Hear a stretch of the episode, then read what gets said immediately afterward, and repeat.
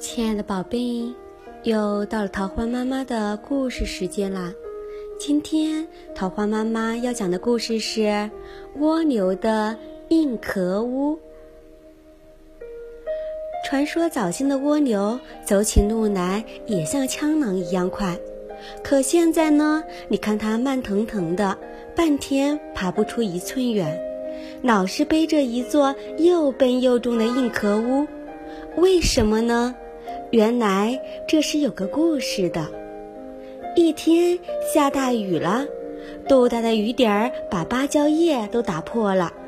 来不及躲雨的蝴蝶、蜜蜂、蚊蝇、毛虫都让雨打得一身透湿，有的还被雨点儿打伤了。而蜗牛赶快爬进自己的家门，它把头一缩，躲在屋里睡觉。雨水把一只蜻蜓打落在蜗牛屋边，蜻蜓哀求说：“蜗牛兄弟，让我进屋躲躲雨吧，大雨快把我打死了。”蜗牛慢腾腾地伸出两根触须，没好气地说：“这是我的房屋，别来打扰我睡觉，走开。”蜻蜓只好走开了，但它刚要鼓起翅膀，一阵好大好大的雨把它打落在水里了。一只大头蚂蚁在水面上抛漂流着，流过蜗牛屋边。大头蚂蚁一把抓住蜗牛的屋角，气喘吁吁地向蜗牛哀求：“蜗牛大哥，让我进屋躲一躲吧，雨水快把我冲走了。”蜗牛慢腾腾地伸出两根触角，出声出气地说：“我的屋谁也不许进来，我要睡觉了，滚开！”大头蚂蚁只好走开了。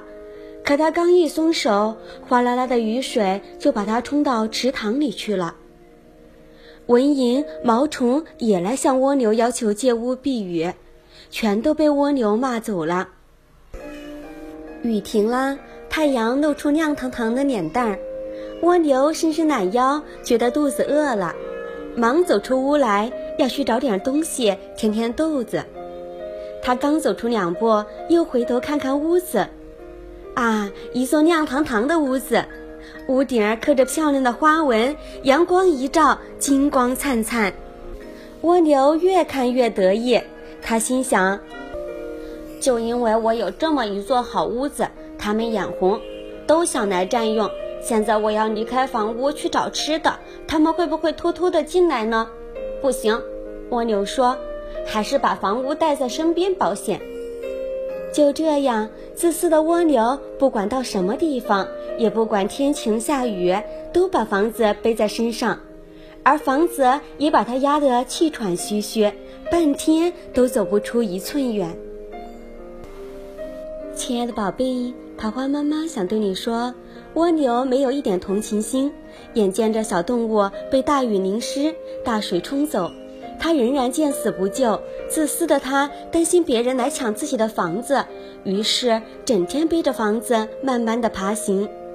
做人应该富有同情心，对朋友宽容一点，多帮助一点，这样自己有难的时候也会有更多的朋友来帮助。亲爱的宝贝，晚安，好梦。